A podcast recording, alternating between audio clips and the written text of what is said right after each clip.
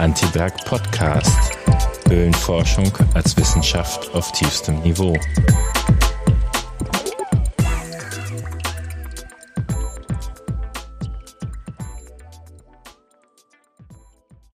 Hallo und willkommen zum Antiberg Podcast. Das hier ist die Nullnummer, die nullte Folge. Da geht es ein bisschen darum, auszuprobieren und spielen und Technik zu lernen. Ja, was ist der Antiberg? Äh, und warum macht er einen Podcast? Der Antiberg äh, ist eine Zeitschrift, die Mitteilungen zur Karst- und Höhlenforschung in Nordrhein-Westfalen, die seit äh, März 1975 erscheint. Äh, ja, und über Karst- und Höhlenforschung in Nordrhein-Westfalen berichtet. Zwischendurch hatten die mal den Untertitel mit dem Nordrhein-Westfalen weggelassen, weil auch recht viel Themen im Ausland äh, darin erschienen. Aber grundsätzlich ist das äh, der Fokus. Karst- und Höhlenforschung. Äh, bei Höhlenforschung können sich alle Leute ein bisschen was vorstellen.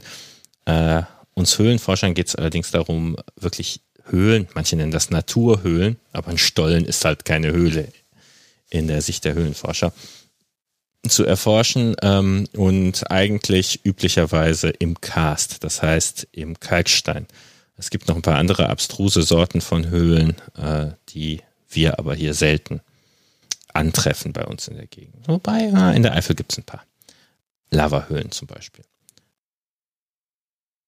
Es gab äh, Anfang der 70er und auch später noch immer einige Zeitschriften, die von den verschiedenen Vereinen herausgegeben wurden, aber der Antiberg ist eigentlich die einzige Zeitschrift, die sich von Anfang an auf die Fahne geschrieben hatte, äh, ganz Nordrhein-Westfalen vereinsübergreifend abzudecken. Das war eine durchaus wichtige Funktion, denn zum Teil haben die Leute aus den verschiedenen Vereinen nicht wirklich miteinander gesprochen.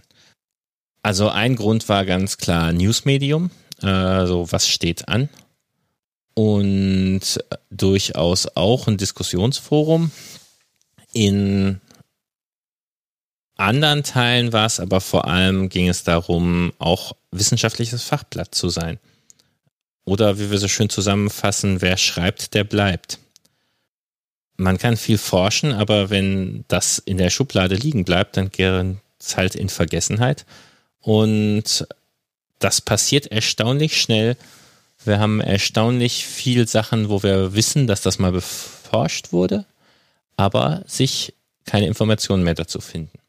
Zum Teil gibt es die Leute, die das erforscht haben noch, die können sich aber auch nicht mehr dran erinnern. Also äh, geht es darum, den Stand der Forschung immer wieder aufs Neue zusammenzufassen und zu archivieren und zu behalten. Der Antiberg wird in den zuständigen Universitätsbibliotheken und in der Deutschen Bibliothek archiviert. Also kann man immer ganz sicher sein, dass man, äh, was da einmal drin steht, auch wiederfindet.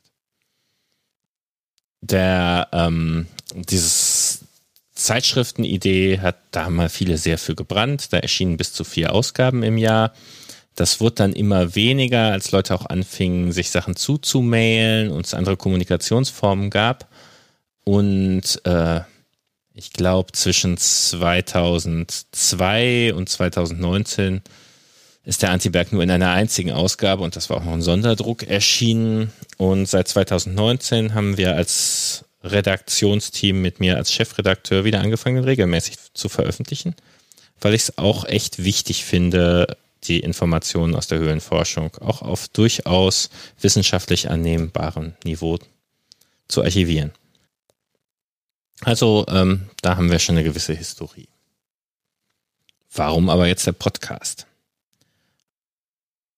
Eine Sache ist, dass eine Papierzeitschrift, die vielleicht zweimal im Jahr erscheint, sich nicht mehr als das Richtige anfühlt, um aktuelle Neuigkeiten zu verbreiten. Es gibt zwar keine wirklich brauchbaren speleologischen Webseiten, Newssites, Newsgruppen, aber irgendwie geht das Ganze doch über E-Mail und so weiter. Also aufs Papier warten mag keiner mehr.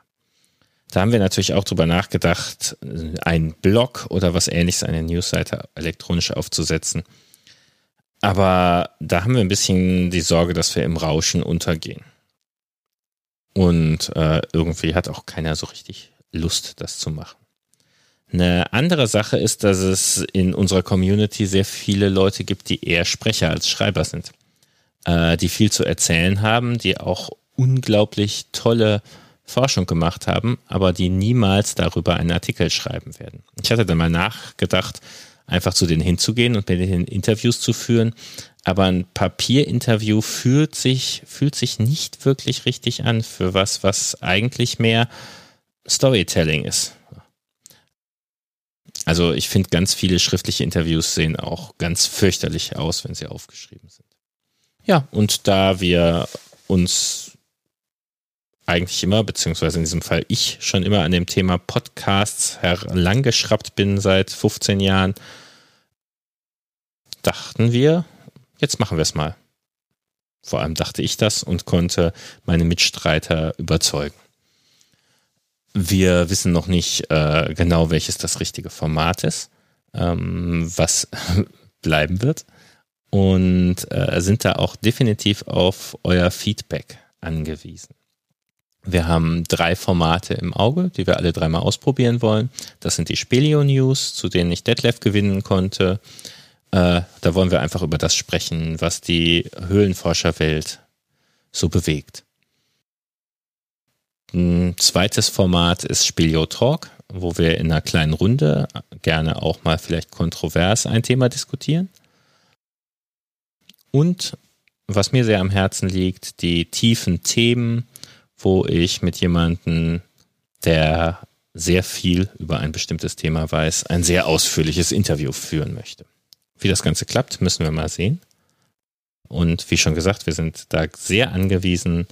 Gebt uns Feedback, sendet uns E-Mails an antiberg.foxel.org oder kommentiert noch besser auf der Webseite des Podcasts. Das ist audio.antiberg.de.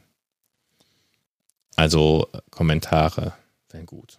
Ja, ist ja immer noch die Frage, wer seid ihr eigentlich? Unsere Zielgruppe. Also wir richten uns an Höhlenforscher, aktive und inaktive, äh, in ihrer ganzen Bandbreite von dem eher sportlich orientierten bis hin zu äh, dem sehr wissenschaftlich orientierten, der es dringend vermeidet, äh, schmutzige Schuhe zu bekommen.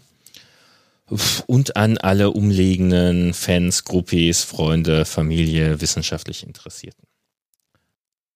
Ja, und das versuchen wir jetzt einfach mal. Äh, ich danke, dass ihr bis hierhin zugehört habt und hoffe, dass wir bald mit der ersten Folge Spelio News online gehen.